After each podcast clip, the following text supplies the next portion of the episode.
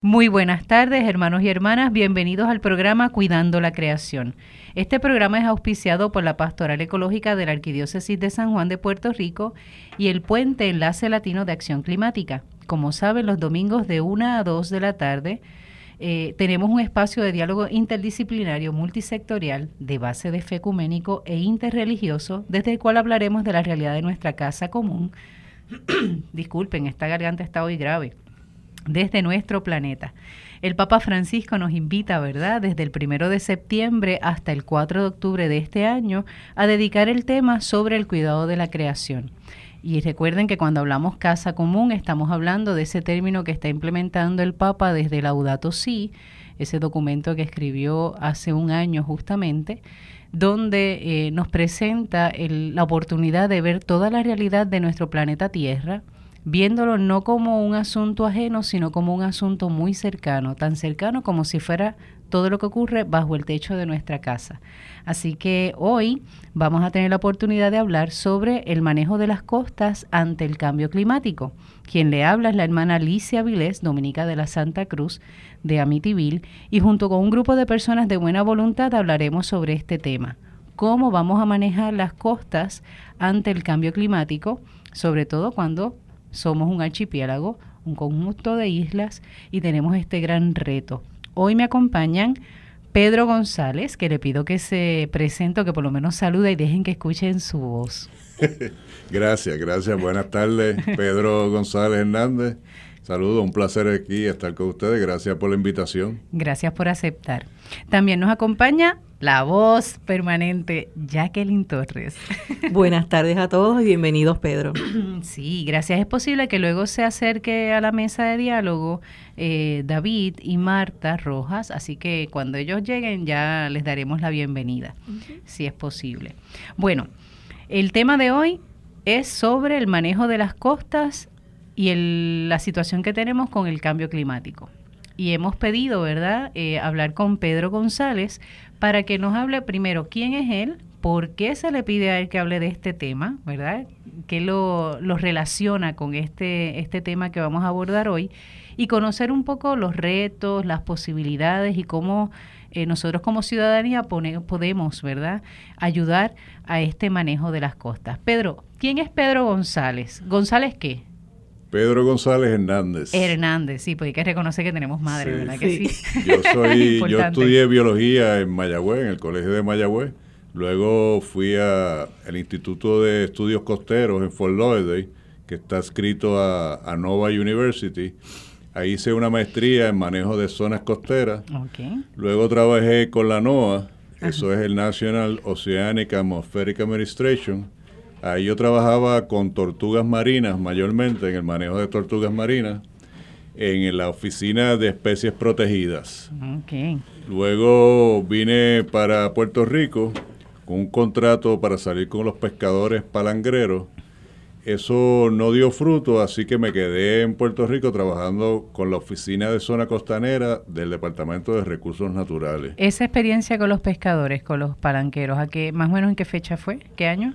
Eso fue como para el 88, me parece. Sí, pero no lo, no conseguimos que nos dijeran, porque yo era observador también. Yo salía en los botes pesqueros para observar la, la captura de tortugas y de mamíferos marinos, que muchas veces se quedaban atrapados en los anzuelos y se quedaban atrapados en las mallas y no podían respirar y morían. Entonces había que contabilizar esa mortandad. Que no era que se hiciera de mala forma. No es que se hiciera de mala forma, sino que eso era... Sí, era parte de, las pesquerías. De las consecuencias de... o sea, los peces pues, caían enganchados en el anzuelo o en la malla, pero también los delfines y las tortugas marinas. Entonces querían establecer unas medidas de manejo para minimizar ese efecto, esa mortandad. Y entonces, pues, primero se hace una investigación y entonces yo era parte de, ese programa de investigación y iba, salía con los pesqueros. Pero aquí en Puerto Rico, pues no hubo una buena coordinación con recursos naturales, que era la NOAA que me estaba dando el contrato, pero recursos naturales tenía que llegar a unos acuerdos con los pescadores. Claro. Entonces, yo tuve que ir pescador por pescador, eran como cinco, pero ninguno me aceptó. ¿De qué zona eran esos pescadores? Eran, no eran de Puerto Rico, ah, eran, eran americanos. O sea, parecían americanos. Sí, eran palangreros, le dicen. Palangreros. Pero pescaban será en el área, ¿en qué área estaban ellos básicamente? Ellos pescan eh, mayormente en el Caribe. Ellos pescan peces de pico, eh, mayormente. Eso es pez aguja. El pez aguja, correcto. Sí, que ese es el, el pez, una delica, delicateza, ¿verdad? Sí, son muy cotizados. Sí, lo malo es que la tortuga pues se engancha en ese anzuelo y como el anzuelo está fijado al, al, palangre, está fijado con unas pesas, pues la tortuga se engancha a ese anzuelo y no puede subir. Para respirar. porque tiene una carnada, obviamente, el anzuelo y la tortuga también pues va ahí. El carey y la verde va ahí a comer y se queda enganchada en el anzuelo y no puede subir a respirar y se ahoga. Sí, para los hermanos que nos escuchan, recordemos que las tortugas no tienen la capacidad de respirar en el agua. Tienen unos buenos pulmones, eso sí, una buena capacidad para retener la respiración, pero necesitan respirar de superficie. ellas tienen que subir eh, periódicamente a respirar, igual que el delfín, igual, que los mamíferos marinos. Todos mamíferos marinos, claro. Ah, entonces ese proyecto lamentablemente no, no prosperó. Entonces sí, me fui a trabajar con la oficina de zona costanera. Ah, entonces ahí mayormente preparábamos planes de manejo de áreas protegidas en la zona costanera y también yo evaluaba proyectos de construcción en la zona costanera. Ah, y también trabajé en la división de, eso era en la división de planificación, después me cambié a la división de, de investigaciones científicas marinas y estuve ahí también trabajando, este, haciendo investigaciones para áreas protegidas también. Cuando hablas, Pedro, de áreas protegidas, aquí en Puerto Rico, ¿cómo se traduce eso? Esas son las reservas naturales. Hay reservas naturales marinas, que está, en este caso yo trabajé en la investigación, este, era un estudio abióticos. Abióticos son las partes que no son biológicas, que es la física y la química de la reserva, las corrientes y eh, todo lo que tiene que ver con la física y la química. Y entonces la parte biótica, que es la biología, los organismos que existen en esa reserva. Entonces hicimos una investigación. Yo lo que hice fue que este, hablé con varios colaboradores de profesores universitarios y de otras agencias. Hicimos un grupo y yo era el líder del grupo, entonces hicimos unas investigaciones y yo edité todas esas investigaciones y se hizo ese estudio abiótico y biótico. Entonces, en base a ese estudio, pues se siguió recopilando información y ahora tenemos un plan de manejo para la Reserva Natural La Cordillera, que es una serie de islas eh, que están en el área noreste de Puerto Rico, que incluye Icaco, Palomino, Palominito, Cayo Diablo. Cayo este, Lobo. Cayo Lobo, no, no llega a Cayo Lobo, eso es parte de, Culebra. De Culebra ya. Pero también hay, toda esa área está protegida por el gobierno federal. El gobierno federal tiene una otra designación, la NOAA, tiene otra designación que cubre toda esa área que es el corredor ecológico del norte, incluye el corredor ecológico del noreste, que es la parte marina, la parte terrestre y la parte marina. Este, o sea que toda esa área incluye, incluye Culebra, Cayo Lobo también. Eso lo maneja el, la NOAA. La NOAA como O sea, la NOAA trabaja en siempre en, coordinación, con, coordinación con recursos naturales y con el Fish and Wildlife Service y con otras agencias. Pedro, ahora que tú mencionas toda esta investigación que tú has hecho, que has realizado, que has estado en en departamentos ambientales, ¿verdad? Eh, como investigador. Tú crees, yo tengo mi opinión, ¿verdad? Pero quiero escuchar la, tuya. Eh, si es suficiente la divulgación que se hace de estas investigaciones de la academia, si es suficiente, eh, la, repito, la divulgación, la información, la educación que se da a otras personas, ¿verdad? En, los vecinos de esa área o los que utilizan ese recurso natural basado en lo que ustedes eh, aprenden, ¿no? Lo, que una vez tú haces ese informe y ese plan de manejo. ¿Tú crees que las agencias, este, yo sé que ya no estás con ellos, ¿verdad? Que, eres consultor de ellos en estos momentos, pero en el pasado, comparando el pasado, los años que estuviste trabajando en estos 80 hasta ahora, 2016. ¿Has visto alguna evolución o ves que eh, la información de investigación científica se está compartiendo más? ¿Se comparte igual? ¿Se comparte menos? ¿Cuál es tu impresión? Definitivamente, todos los trabajos que está haciendo todas las agencias federales de conservación, Fish and Wildlife Service, el Forest Service, la National Oceanic Atmospheric Administration y otras agencias, todas esas agencias cuando están haciendo un trabajo de conservación, pues eh, envuelven a la comunidad. Ahora todo, todos los trabajos envuelven a la comunidad, hay un componente educativo bien fuerte y en todos esos trabajos incluye, esa es la política de todas estas agencias y recursos naturales pues también tiene esa política ahora de toda ese, todos esos trabajos investigativos, eh, trabajos de restauración, eh, pues incluye el componente educativo y de envolvimiento, que las personas, la comunidad se envuelva, porque así pues le da un apoderamiento a las personas, se sienten parte de ese trabajo de, de recuperación del recurso. Entonces le dan mantenimiento, lo cuidan, lo cuidan como de ellos. Y eso pues, eso es bien beneficioso. Esa es la política que es muy buena esa política.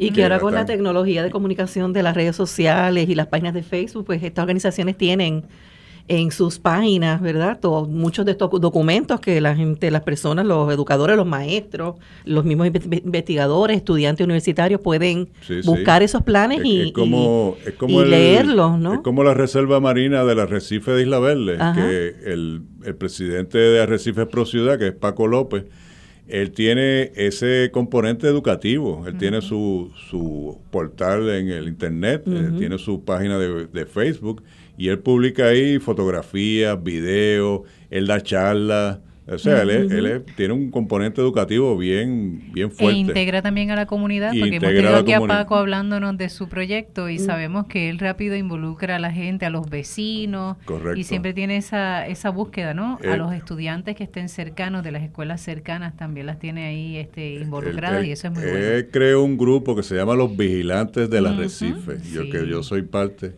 entonces, eh, la idea de los vigilantes del arrecife es vigilar que no dañen el arrecife, que no pasen las lanchas muy cerca de los arrecifes porque destruyen los corales, que las personas no vayan a, pescar con arpón ni a pescar con hilo. O sea, hay unas, unas regulaciones que prohíben la pesca, prohíben el paso de las lanchas para que no destruyan los corales. O sea que el área está completamente protegida, pero hay que vigilarla. Y entonces los vecinos y también el municipio de Carolina está ayudando a Paco. ellos también, y, y la policía estatal, la marítima, también están cooperando, hacemos, reunión, hacemos reuniones. Y entonces para establecer entre toda la comunidad, ¿verdad? Los ciudadanos, las agencias este, estatales de cumplimiento regulatorio, pues todos nos reunimos a, a, determinar las estrategias para proteger ese recurso que Paco maneja. Y este es el mismo grupo que está proponiendo que esta área de Recife sea eh, designada como reserva, ¿verdad, Pedro? Porque no es una reserva todavía. Es una reserva marina. es una área delimitada. Está al frente de la isla de Isla Verde, la islita que está al frente del balneario, eh, cerca del balneario, que ustedes ven una islita, frente del Hotel San Juan, que hay una punta. Pues al frente de esa punta hay una isla. Esa isla se llama Isla Verde. Ahí esa es una de las... De, ese arrecife es lo que está protegido. Es un área no es esa isla nada más, es, es, es esa isla más sus corales circundantes, ¿verdad? Su área marina circundante. Todo está protegido, no se puede pescar, no se puede pasar en bota, hay unas boyas delimitando. Delimitando el área. Y es interesante lo que dice Pedro porque es, por un lado, ese proceso de orientar a la gente, e involucrarla, como decías, no empoderar a la, población. Correcto. Porque a fin de cuentas se benefician, ¿no? Si se altera ese lugar, van a sufrir también las consecuencias.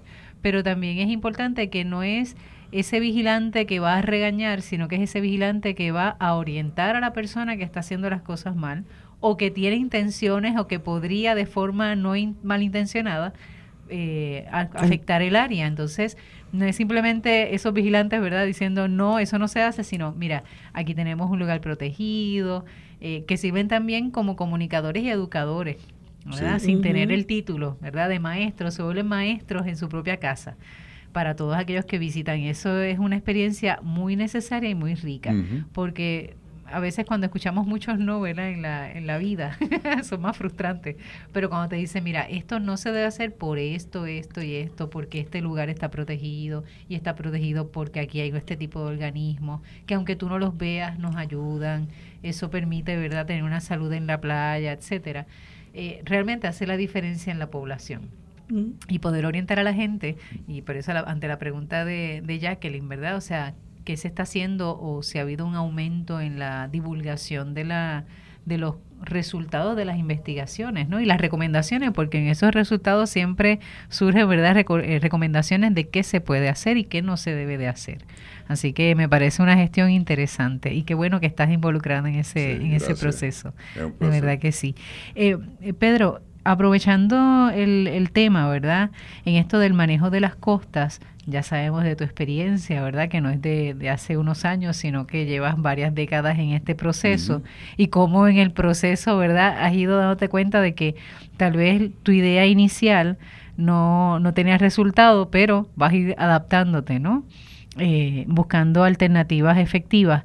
En Puerto Rico, en esa zona del corredor del este o del noreste, ¿verdad? ¿Qué playas, para que la gente tenga una idea más clara, qué playas conocidas componen esa zona? Porque yo pensé rápido en, Luquillo, ¿verdad? Luquillo, Seven Seas, ¿qué otras playas están en esa zona? la playa que está entre el pueblo de Luquillo y Seven Seas está completamente protegida y está natural.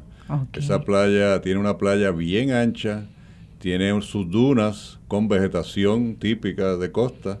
En esa playa, pues no hay que hacer nada porque yo la, inspeccionamos, un grupo de, de, ¿verdad? de personas con expertise en la materia. Fuimos allí este, y determinamos que allí no hay que sembrar vegetación para estabilizar la playa, que eso es una de las cosas que se está haciendo últimamente. Allí no hay que hacerlo porque es una playa natural. Ahí no se ha alterado impactado, no se ha alterado nada. Es completamente casi, casi natural. Lo, ¿verdad? Lo único que hay son las palmas de coco, que no son de Puerto Rico, pero ya las hemos adoptado. Como pero una playa sin palma de coco es como si fuera playa. Fueron traídas del Pacífico por los españoles. Pero ha sido, pero una playa preciosa. Y ahí anidan las tortugas, el, tinglar mayormente. Qué bien. Una playa, mucho anidaje allí de tinglar. Qué chévere saber que hay una playa, ¿verdad? Todavía bastante este virgen ¿verdad? Sin ningún tipo de, contacto con el ser humano, o por lo menos no un contacto tan frecuente. Así que no demos mucho detalle de dónde queda para que nadie vaya. Se pueda mantener así. Pero ahora, ¿cuáles son esos retos, por ejemplo? Porque obviamente tú mencionas de Luquillo a Fajardo, pero de Luquillo hacia Río Grande, de, de Luquillo hacia Canóvana, pues obviamente de ese lado hay más impacto por, este, obviamente, construcciones eh, de viviendas, pero también de hoteles. Entonces, ¿cómo se maneja ahí la costa, verdad? ¿Y qué, qué, retos tenemos en esa zona? Bueno, eh, eso, el problema sobrevino eh, mayormente, ¿verdad? Es porque construimos muy cerca de la orilla. Entonces ya los procesos naturales o no naturales, porque lo estamos incitando por, ¿verdad? por la quema de combustibles fósiles y el calentamiento global, está subiendo el nivel del mar y eso está incrementando el proceso erosivo. Pero si no hubiera edificios o si los edificios estuvieran mucho más atrás, no como ahora que están pegados a la orilla, pues el problema er, de la erosión no sería tan grave como ahora, porque este problema de erosión pone en peligro toda la infraestructura que tenemos construida en, todas estas ciudades, el área metropolitana. este, está completamente desarrollada cerca de la orilla y hay un proceso erosivo bien marcado y se está acelerando ese proceso erosivo porque el nivel del mar está subiendo, está aumentando y esa tasa de elevación, o sea, la rapidez con la que se está elevando el nivel del mar se está acelerando. Eso es lo que han encontrado últimamente los científicos, especialmente, eh, específicamente Aurelio Mercado, tiene unas gráficas que indica que se está acelerando. Los mareógrafos de Magueyes y, los y el mareógrafo de la Bahía de San Juan indican que se está acelerando la elevación el nivel del mar. Y eso no permite adaptarnos, eso no permite el que la arena, por ejemplo, llegue a su tiempo para poder este, establecer la costa y se sigue perdiendo la arena ya se erosionaron mayormente las puntas, porque la, energía del oleaje, por refracción, refracción es que se doblan la onda de la, de la ola, se dobla y ataca primero las puntas, las, protuberancias de la orilla. Esa como Punta Las Marías, ya eso está, Punta Las Marías era una playa bastante ancha, eso se, se perdió. Punta del Medio, que está por, eh, bueno, la, punta de Isla Verde, donde está la islita de Verde, eso era una playa que conectaba con la isla Eso se, se caminaba hacia allá. Se, caminaba hacia se caminaba hacia la isla verde en algunos momentos. Era una playa extensa. Cuando bajaba la marea. El balneario, el balneario de Carolina hasta el puente de Cangrejo. Boca Cangrejo. Allí había una playa de Boca de Cangrejo. Allí había una playa extensísima. Pero como el oleaje ataca las puntas primero y como tenemos ese incremento en el nivel del mar, pues y también que está muy cerca la construcción, las estructuras duras estaban muy cerca de la orilla, pues eso acelera también el proceso erosivo. Todavía quedan playas que tenemos que proteger, por eso es que estamos, este, el gobierno federal tiene un equipo que, y también hay otro grupo, este, tenemos un grupo que se llama el Dune Conservation Action Team, el grupo de conservación para sembrar vegetación en las playas para estabilizar las playas, crear dunas. Cuando uno siembra vegetación en las playas, pues el, viento empuja la arena y la vegetación atrapa esa arena y se va creciendo la duna. Y se crea una barrera que protege esa infraestructura. Esas dunas es lo que estamos hablando, son montañas de arena, ¿verdad? De la acumulación. Ahora te pregunto, eh, hablas de sembrar vegetación. Tiene que ser una vegetación particular. ¿Qué características tiene que ser esa vegetación o qué ejemplos de vegetación se, se están pues, sembrando? Por ejemplo, ya en Isla Verde y Ocean Park ya la vegetación se establece sola. Porque ella, ellas están adaptadas a crecer en ese hábitat. Entonces cuando la semilla vuela por el viento, se transporta y cae en un sitio adecuado para su crecimiento y desarrollo, pues ellas crecen. Pues esas son las esas son las vegetación que vamos a utilizar. Lo que vamos a hacer es que vamos a, a coger unos pequeños propágulos, ¿verdad? Son pedacitos de la planta y los vamos a sembrar en viveros para propagarlos. Con esa misma vegetación de esa playa, eh, vamos a sembrar este, en otros lugares. Eh, no, en esa misma, playa. Si hace falta alguna otra vegetación, ¿verdad? De que no hay suficiente, pues podemos ir a otras playas a sembrar diferentes tipos de vegetación. También tenemos que pensar que hay vegetación que es más eh, eficiente atrapando arena. ¿Cómo cuáles? Por ejemplo, hay unas hierbas que no me recuerdo el nombre ahora. La que dicen este, las suculentas. Eh, no, se les describe como suculentas. Las que son terrestres. Sí, no, son, no, esas son las rastreras. Las rastreras. Esas son como enredaderas que se arrastran. Esas también son buenas, pero esas, esas atrapan la arena también, pero hay otras hierbas que tienen los los stems bien pegados uno del otro. Entonces eso forma como una barrera al transporte de la como arena. como un plumaje, forma como un plumaje. Sí, sí, que son hierbas, bien, altas, con mucho muy frondosas, bien, los y eso ayuda entonces a que se ayuda a que la arena, se, se, atrape. Entonces, detrás de esa vegetación, pues esa vegetación primaria, ¿verdad? La, la, las hierbas, pues vamos a sembrar arbustos, arbustos típicos de costa. ¿Cómo cuáles? Bueno, está la uva de playa y está otro que no me acuerdo el nombre. El icaco. El icaco, correcto. El icaco también se puede sembrar, eso se da muy bien, muy en, bien la, playa. Sí, y ahí es bien abundante. Sí. Eh, tiene la capacidad de crecer en ese, en ese tipo de terreno. y uno de los lugares que son un ejemplo clásico de lo que de lo que ocurre con los problemas de, pérdidas de dunas en, en el último trolling.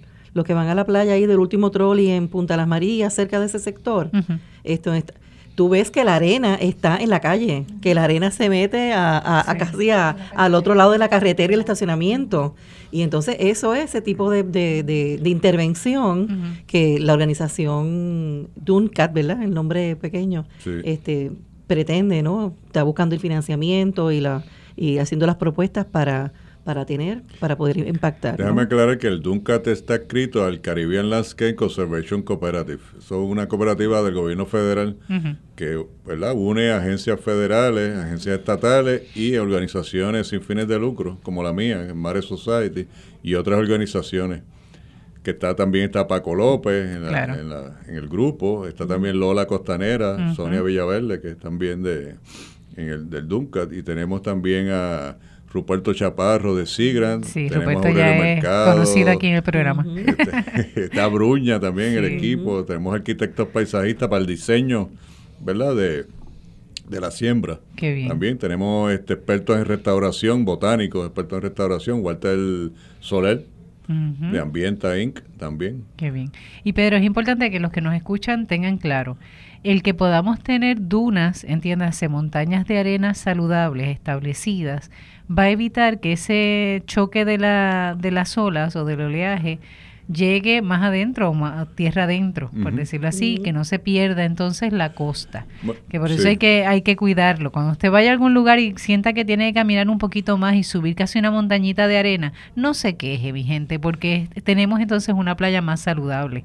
Aunque el acceso se nos haga un poquito más incómodo, pensemos que a la larga eso va a ser para bien y va a redundar en bien de todos, porque no perdemos entonces la costa, no ocurriría lo que está pasando en Rincón, ni ocurriría lo que está ocurriendo en Loíza también, ¿verdad? Que lo hemos hablado aquí en el programa, que son eh, lugares donde evidentemente se ve cómo el mar se ha ido, ha ido ganando terreno y tierra.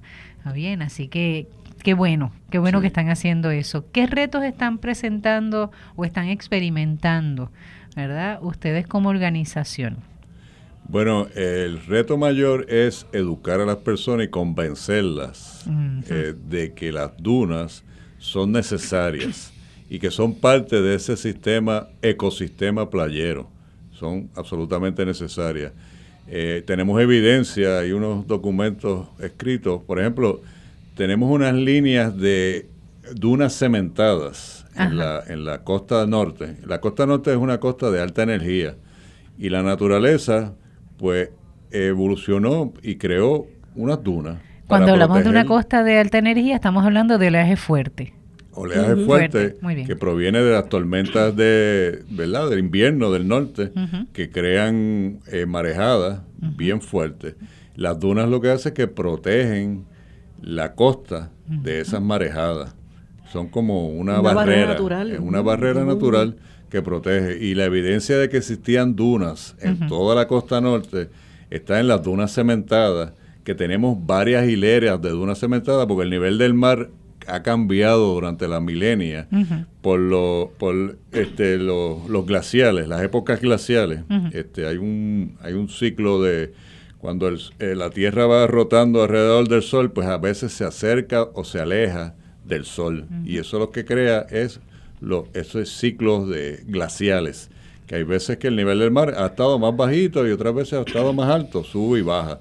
Ahora mismo estamos en una época que se supone que eh, la Tierra está alejada del Sol, que no crean que, el Sol está calentando la Tierra, no, no, estamos en un, en, un, en la parte del ciclo esa que no, el sol no tiene nada que ver con la elevación del nivel del mar. Es todo totalmente humano. Es humano, es la quema de combustibles fósiles.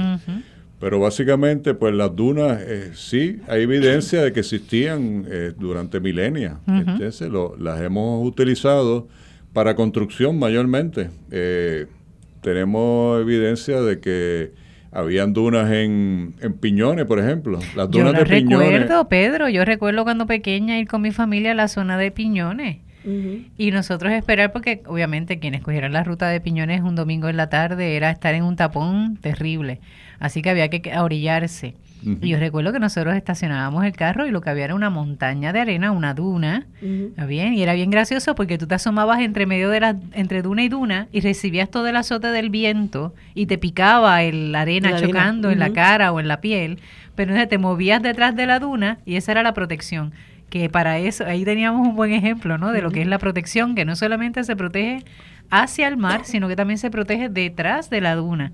Todo eso. Pero eso desapareció porque eso ayudó hasta ahora a la posita, frente a aviones, es, un sector que eliminaron completamente la duna, que es esa área de la posita. Eso lo, utilizaron en el 49 al 50 para construir el aeropuerto. Hace falta mucho concreto para el aeropuerto. Pues. definitivo. utilizaron esa arena además de arena de la Laguna San José también. Y para construir condado, tengo entendido por comunicación de una persona que ha vivido en Isla Verde, este, me dijo que ellos, él mismo, era un contratista, este, él tenía una compañía de, de remoción de arena, ¿verdad? De venta de arena. Y él me dice que en Isla Verde era, habían dunas. Toda Isla Verde y Ochampar, Condado, Isla Verde, eso era duna. Este, y se usaron para construcción. Casi toda la costa de la duna. Hay unas áreas que no había duna porque no había viento suficiente. depende del viento, es mientras, pero como tenemos los vientos alisios, que que no es del este que soplan, es del noreste. Claro. Es básicamente, casi constantemente es del noreste. Y eso pues crea las dunas porque empujan la arena hacia la vegetación que crece normalmente, naturalmente en la playa y crea la duna. Y crea la duna. Sí, escuchando a Pedro, rápido conecto, ¿verdad? Con mi niñez y demás. Eh, y también lo que uno escuchaba antes, ¿no? Habían unos meses en que uno no iba a la playa, aunque el turista que del extranjero siempre viene aquí y encuentra buen motivo para entrar a la playa. Nosotros sabemos que en esos meses entre finales de octubre hasta febrero no era tiempo de ir a playa.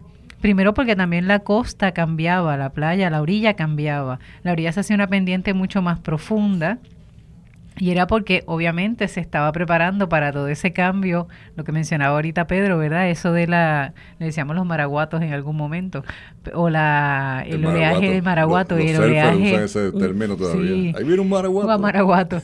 y lo que viene siendo también eh, la marejada de, de, los muertos en el tiempo de noviembre, que entonces es ese oleaje que se produce del norte que choca fuertemente y la playa de por sí lo que hace la costa, bueno, por ciclo natural, era tener esa duna de respaldo, por decirlo así, que aguantaba como una muralla, como una muralla para evitar que se metiera más el mar.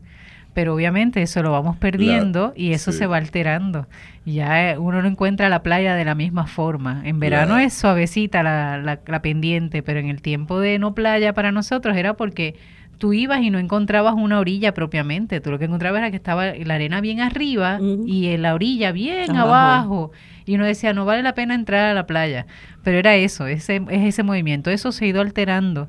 Eh, en los últimos años de forma muy, se muy fuerte. Pero básicamente una playa eh, efectiva en la atenuación de la energía de la ola es una playa con una, una ¿verdad? Una, una playa, una cara de la playa, la primera parte de la playa ancha, con una berma alta. necesitamos una elevación bastante de la berma y después la duna. O sea, ese perfil tiene que ser un perfil, ¿verdad? La playa, la berma, que es donde empieza a subir la playa, la pendiente empieza a subir, más la duna.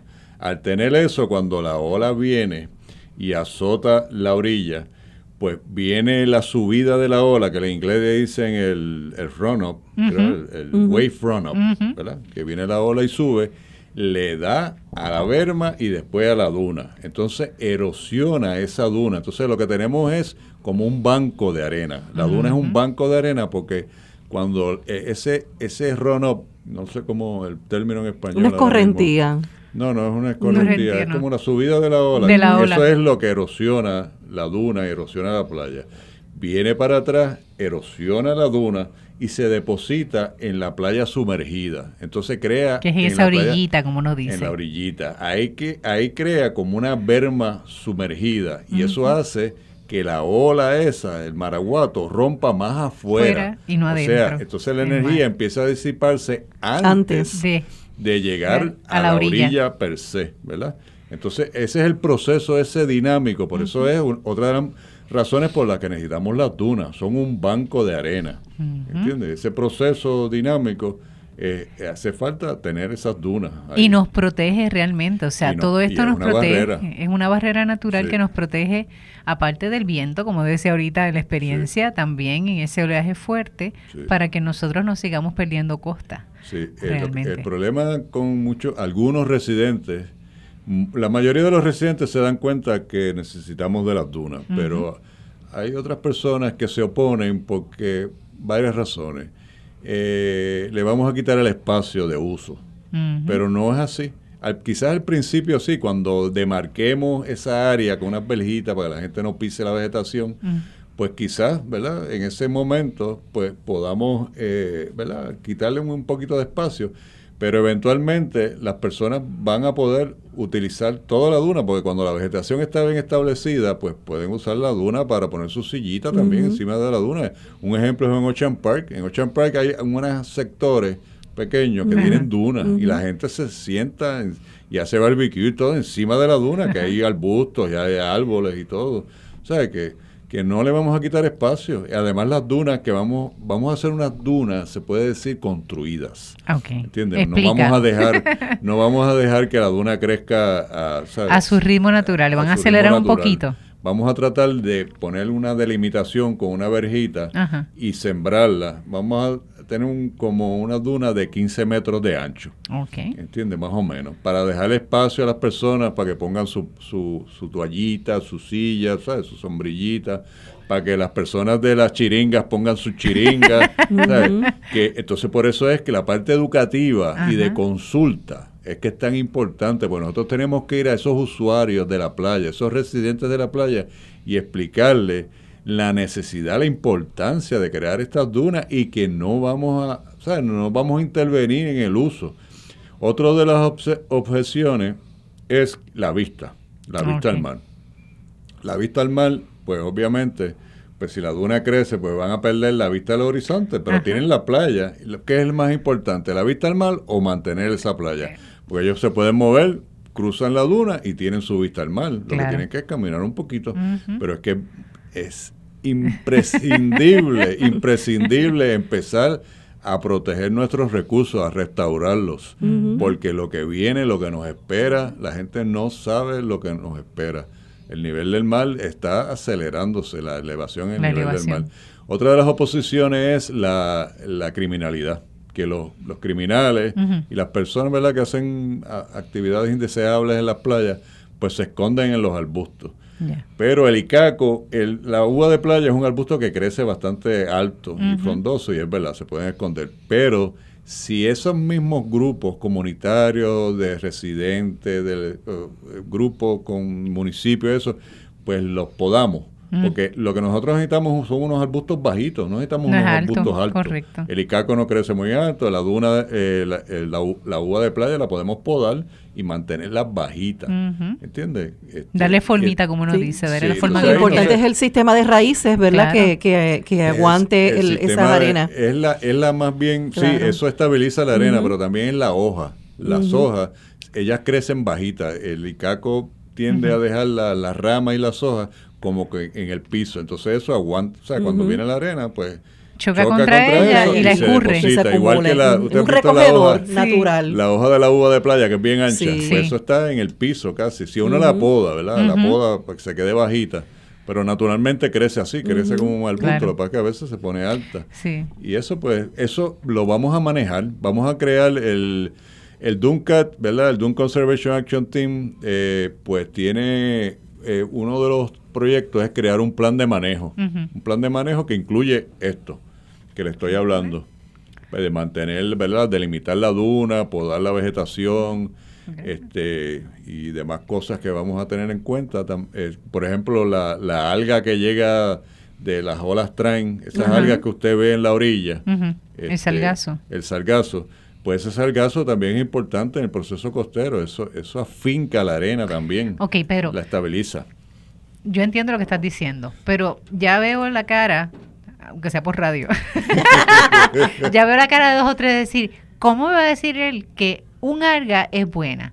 Cuando estoy acostumbrada a ver el alga como basura, y de hecho somos capaces de decir cuando vamos a una playa y lo que tiene es alga, está sucia. Por favor, Pedro, explica cómo es posible que un alga que de primera me parece que es basura ayuda en este proceso. Bueno, eh, naturalmente, cuando el alga llega a la orilla, pues la, la ola empuja la, la, el alga. Cuando viene la ola, ¿verdad? De marea alta, pues la ola empuja esa alga. Sigue barriendo hacia arriba. Hacia arriba. Y crea una línea. Esa en inglés le dicen el rock line o, el, o, el, o, la línea de, de alga, ¿verdad? De debris line también, de debris. Pues eso lo que hace es que cuando viene el viento, después cuando hay marea baja, pues el viento empuja la arena y, y esa misma alga aguanta la arena y empieza a crecer también la playa en, en esa sección, ¿entiendes? Que también forma playa. O sea, eleva eh, la pendiente de la playa, la elevación de la playa también se eleva debido a esa alga y también la estabiliza la arena, porque se, se deposita la arena ahí y se junta con la arena. Se degrada eventualmente. Crea arena también. Y muchas de estas algas son algas calcáreas. También tenemos todas estas, ¿verdad? los arrecifes de coral son bien importantes también, los acróporas. Eh, nosotros tenemos un arrecife que son unas unas dunas cementadas antiguas de hace miles de años. Explica lo que es una duna segmentada. Porque lo, está, he usado ya en varias ocasiones y me imagino alguna persona diciendo, ¿qué será eso? Esas son dunas antiguas de hace miles de años que se han cementado, se han pegado, la arena se ha pegado, le dicen eh, elionita. Es una piedra que es de, hecha de arena, le dicen elionita. Le dicen es sólida. Si le dicen diente de perro, que le dicen también. ¿Ah? Diente de perro, porque usualmente se forman charquitos de agua ¿verdad? De la, de la misma marea, hacen sus positas, pero entonces esa arena que se ve casi como estuviese en cemento, por decirlo así, está endurecida, cada granito se ha pegado, lo que hace es que forma lo que dicen dientes de perro. Tú caminas por ahí, tú tratas de ah, caminar, por ejemplo, en Piñones, la zona esta de, ¿cómo se llama? Baciatalega. Ah. Por ejemplo, la zona de, de las esquinas de, de Baciatalega y al otro lado de, de, de Baciatalega, y caminar es bien incómodo porque te lastima incluso, ¿no? Parecen como dientitos, pero es esa arena pegadita, ¿verdad? Que se va haciendo una roca grandísima. Por, eso le dije ahorita que hay diferentes líneas de esas hileras de duna cementada o duna, ¿verdad? De leonita, eso es piedra de leonita. Y hay varias hileras. Si usted va a, a Telega, usted va a ver que los promontorios que están en la costa, eso, eso es leonita, eso eran dunas antes. ¿Entiendes? Entonces al frente... Eran arenas sueltas y ahora están de unas eh, arenas pegaditas. Sí, al frente también hay unas piedras que usted ve mar afuera como a unos 100 yardas más o menos. Eso también eran dunas antes. Color marroncitas casi siempre. Sí, eso también eran del dunas. Color de la eh, por ejemplo, la, la playa que cuando usted está en el último trolley que ve una islita allá afuera, Ahí, es, ahí era que estaba la orilla antes. Ahí podemos ver la evidencia de que hasta dónde llegaba la costa. Correcto. Y la costa ha cambiado de nivel debido a lo que le expliqué ahorita, el ciclo de, cómo el, la Tierra gira, alrededor, del, sol, que se acerca y se aleja. ¿Y aumenta la temperatura o disminuye? La temperatura, sí, el sol aumenta la temperatura y incrementa el dióxido de carbono naturalmente, ¿verdad? Y sube el el, eh, baja el nivel del mar o sube el nivel del mar de acuerdo a la posición de la Tierra en relación al Sol. Pero ahora con el cambio climático nos hemos dado cuenta que no importa cuán lejos estemos del Sol, hemos creado tanta energía, tanto calor, ¿verdad? Que entonces eso se ha ido cálculo, el, el nivel o la concentración del gas dióxido de carbono normal es 280 partes por millón. Ahora mismo estamos en 404 partes por millón. Son 120 más. Es, es un 50% más de una concentración de un gas.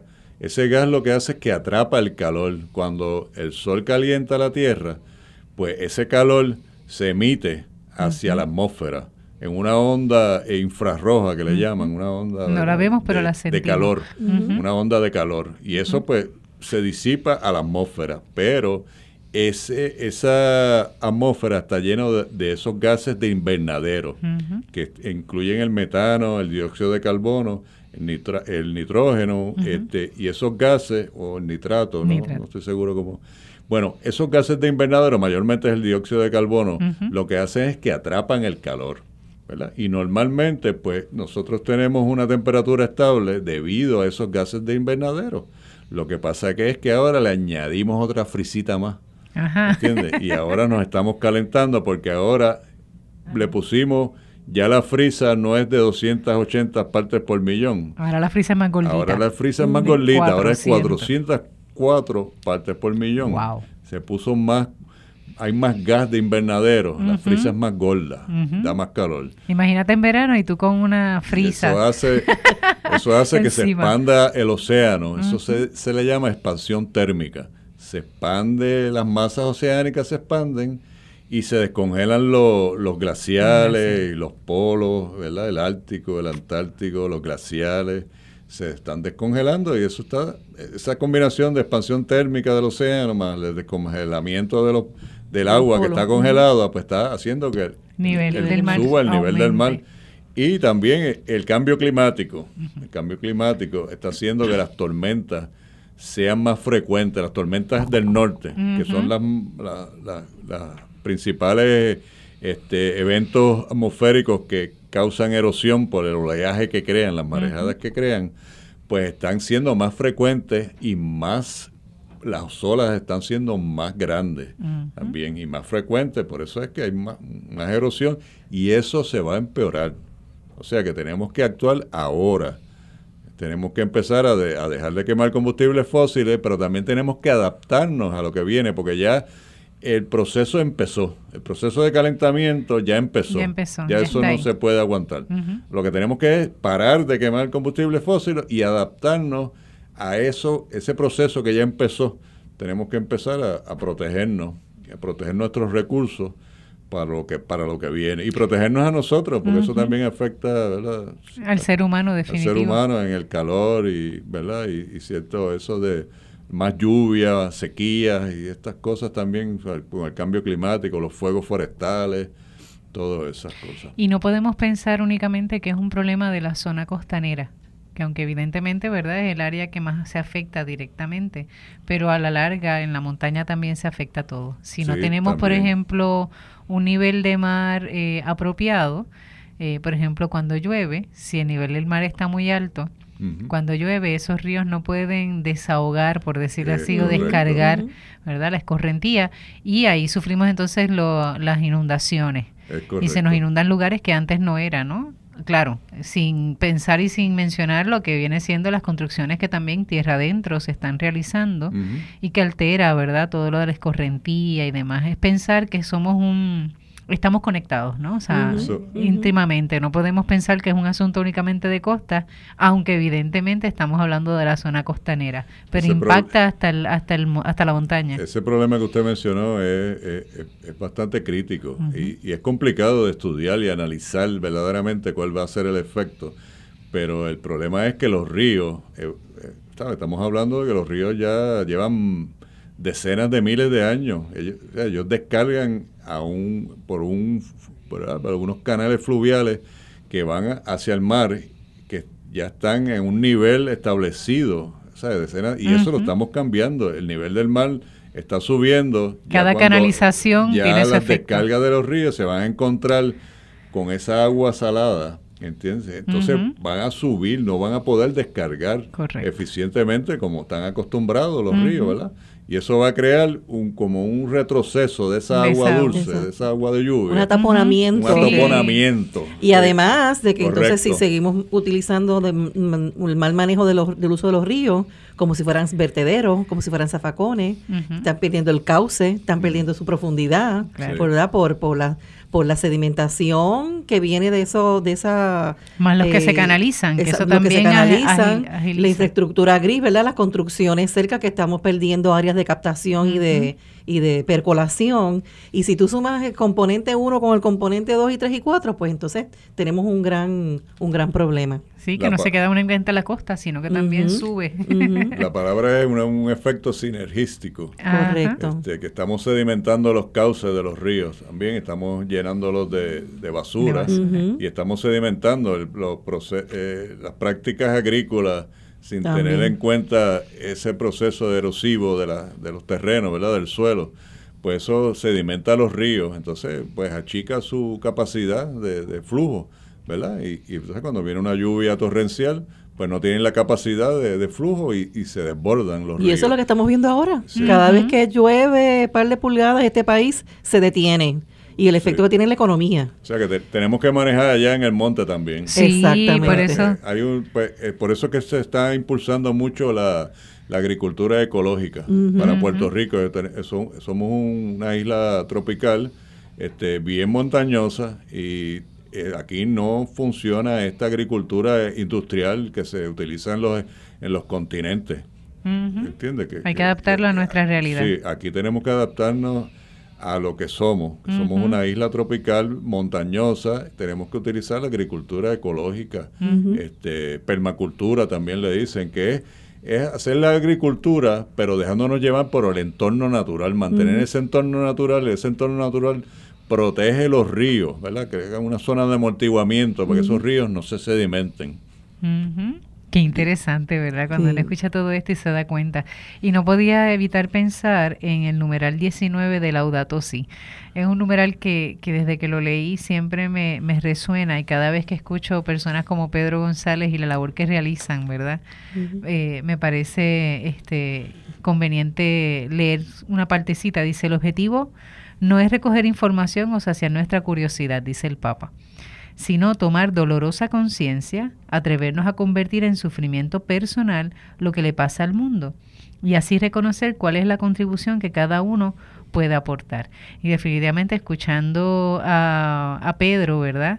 Toda la importancia de las dunas, del manejo de las costas, etcétera, eh, y los problemas que, que evidentemente tenemos, me hace pensar, ¿verdad?, en que hay que tomar esa dolorosa conciencia, no por curiosidad, no es preguntar por preguntar cómo está, qué ha pasado, sino y ahora qué vamos a hacer. ¿Está bien? Así que recomendaciones. Déjeme decirle que hace un buen rato que llegó este David Ortiz y Marta, este, y han estado ahí eh, escuchando y las caras son interesantísimas en las expresiones.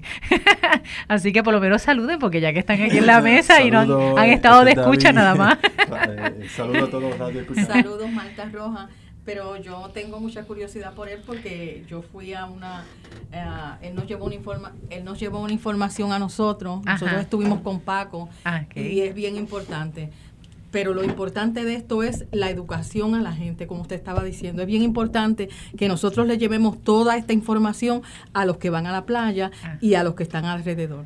Definitivo. Sí, esto eh, me recuerda una conversación que tuve con Pedro en una actividad hace unos días atrás eh, porque uno siempre, ¿sabes? De vez en cuando eh, tiene ese momento que uno se pregunta, ¿sabes? Si lo que estamos haciendo funciona. tiene sentido, ¿no? Sí. y, Pedro me recordó, tú tienes que seguir haciendo lo que estás haciendo.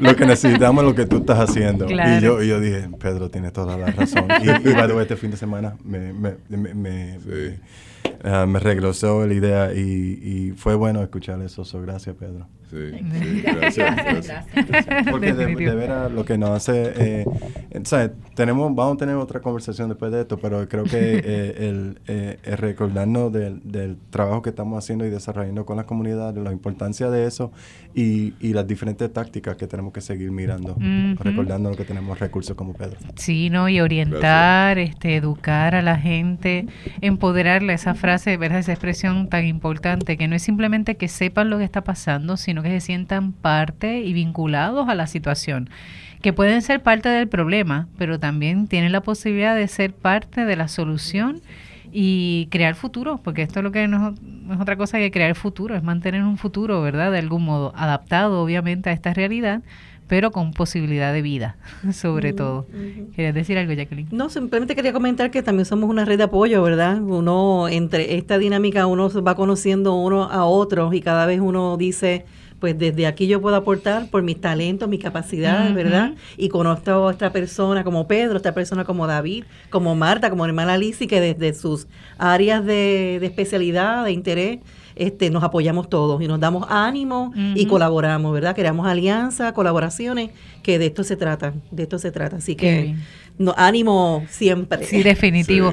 Pedro, eh, si de los radioescuchas, ¿verdad? Este, quisieran ponerse en contacto, eh, porque no necesariamente sean vecinos de, de, la costa, ¿verdad? Pero les guste la costa y de algún modo quisieran involucrarse en el proyecto y ser parte de Mares, ¿cierto? sí.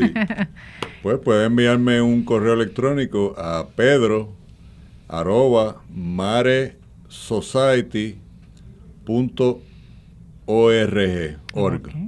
Así que es un medio de hacerlo. arroba maresociety.org Excelente. Porque a veces uno piensa, ¿verdad?, que hay personas que, que solamente se interesarían porque viven en la costa, pero hay personas que les fascina la costa, que les encanta la costa y no quieren solamente disfrutar de ella, sino colaborar, ¿verdad?, y protegerla. Porque a fin de cuentas no es pensar en individual, es pensar en colectivo lo que hace la diferencia. Y en este caso, eh, la gesta tuya, ¿verdad? A nivel personal, beneficia al resto de la comunidad y eso es importante. Personas que se envuelvan. Definitivo. Eh, que se envuelvan, que sean voluntarios, que se envuelvan en los, en los grupos, que vayamos a las caminatas que organiza David, este todas esas actividades, eh, somos un, un planeta pequeño. Usted, una casa, es una casita. es la única que tenemos. Definitivo. Este, y la gente no, no se da cuenta de lo, de lo limitado que es la atmósfera. donde hay intercambio de gases, donde están esos gases de invernadero, lo que tiene son eh, 35 millas. De, alto. Imagínense Puerto Rico. Ustedes han visto Puerto Rico en, un globo, lo pequeñito que es pues pongo a, el Puerto Rico, este, sáquelo de, de, ese mapa, ¿verdad? Y póngalo paradito en, en, esa, en ese, en ese en vertical. Y así de ancho es la atmósfera, para que usted vea a mi estudiante yo le decía que era como una bola de baloncesto que tú la barnizaras, le pones un papel de aluminio. Así mismo. Esa comparación del globo con ese papel de aluminio envolviendo, así es la atmósfera. Eso es lo que Y uno se imagina que es una cosa enorme, no, Es más frágil de lo que parece. Es a lo que vuela un, un avión, un jet. Bueno, un poquito más bajito, pero tú sabes. Sí, no, que o sea que es una atmósfera bien pequeña. ese escudo que tenemos es estrecho. Y eso lo estamos alterando y eso es bien, bien peligroso. La gente no se da cuenta. Tenemos obligatoriamente que dejar de quemar el combustible fósil, el carbón y el petróleo hay que dejar, tenemos que convertirnos a... Y el gas natural también. energía de sí, Definitivamente. sí, porque ahora... Es una transición. es un poquito más limpio, pero... Vamos, pero como quiera, Pero hay que hacer una transición. Yo lo incluyo también porque a veces pensamos que es una transición y lo dejamos en la transición. y se vuelve Así que vamos a hacer el brinco a energía limpia, definitivo. a energía renovable. Lo que pasa es que muchas personas dicen que, pues, que eso afecta a la economía, pero es que esos empleados este, que se vayan de la industria del carbón y del petróleo a la industria de los, Hay paneles solares, De, los, de los molinos de viento, cambiemos de industria a energía solar. Bueno, ya los Emiratos Árabes, y tuvimos la visita aquí de una persona, ¿verdad?, que estuvo eh, habitando esta semana en Puerto Rico. Ya los Emiratos, los Emiratos Árabes se están moviendo a inversión de energía renovable. Y ellos son de petróleo. Y ellos son los petrodólares. así que si ellos ya se dieron cuenta de señores, nosotros como dice Garay, que somos hijos del mar y el sol y no del gas natural ni el carbón, vamos a hacer ese brinco y no nos quedemos en la transición. Definitivo. Así que, mi gente, gracias Pedro por sacar este espacio, por acompañarnos, por la labor que estás realizando, que es titánica, ¿está bien? Por todos los retos que implica, pero también es muy esperanzadora. ¿Está bien? Eh, deseamos que no solamente se quede esto como una mera información, sino que podamos aunar esfuerzos y seguir contribuyendo en este proceso. Eh, los hermanos que nos escuchan, eh, tenemos la tarea, ¿verdad?, de no simplemente disfrutar de la playa, ¿verdad? En verano o en cualquier otro momento que querramos este, ir a la costa, sino que también tenemos que ver de qué forma podemos contribuir a ella para que podamos seguir disfrutando, aunque eso implica subir una cuestita más de una montaña de arena llamada duna, pero apreciarla eh, apreciar sobre todo todo el esfuerzo que se está realizando. Y aunque usted no entienda el por qué le ponen una verjita alrededor y le ponen unas matitas, confíe. La labor que se realiza en esa zona no solamente va a beneficiar ese lugar, sino que nos va a beneficiar a todos los puertorriqueños y puertorriqueñas. Así que importante crecer en el conocimiento, pero también comprometernos en este proceso. Hay gente que está haciendo muchas labores en bien de nuestro pueblo y es importante que nosotros lo sepamos y lo respaldemos. Así que aunque usted no entienda, confíe. Está haciéndose un trabajo, claro que sí, el proceso toma un poquito de tiempo, pero vamos a tener beneficios a corto, mediano y largo plazo. Así que esperemos que todo esto que han escuchado en este día les ayude simplemente a crear conciencia y a involucrarse y apoyar. Recordemos que estamos eh, comprometidos en el cuidado de la creación y esperamos que no solo se vuelva en un ideal, sino en un estilo de vida que refleje el que realmente cuidamos la creación. Dios les bendiga.